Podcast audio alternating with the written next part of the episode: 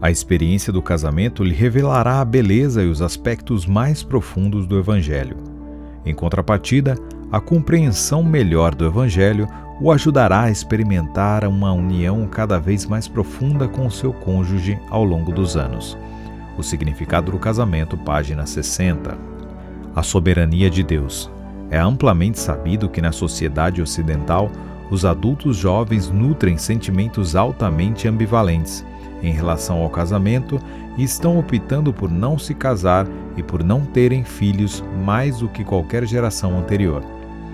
Os solteiros devem de fato abordar o chamado elevado do casamento com reverência, mas também sem medo. Jesus conhece e governa o seu futuro, seja solteiro, seja casado, e nada lhe acontecerá que não o aproxime mais dele, se você depositar nele a sua confiança. As pessoas casadas podem se conectar a Ele com idêntica confiança. Jesus governa a sua vida, e mesmo um casamento menos perfeito, se oferecido a Ele, operará na direção da santidade que Deus deseja em sua vida. Ele está operando para que todas as coisas cooperem para o bem. Romanos 8:32. Sua vida está nas mãos dele. Salmos 31:15. Reflexão Quais áreas da sua vida mais precisam ser oferecidas a Deus?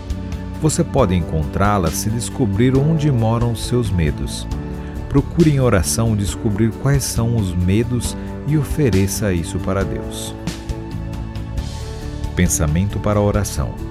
Peça a Deus que lembre seu coração de três coisas: que você não está no controle de sua vida, somente Ele está que Ele te ama muito mais do que você ama a si mesmo e que Ele é infinitamente mais sábio do que você sobre o que é melhor.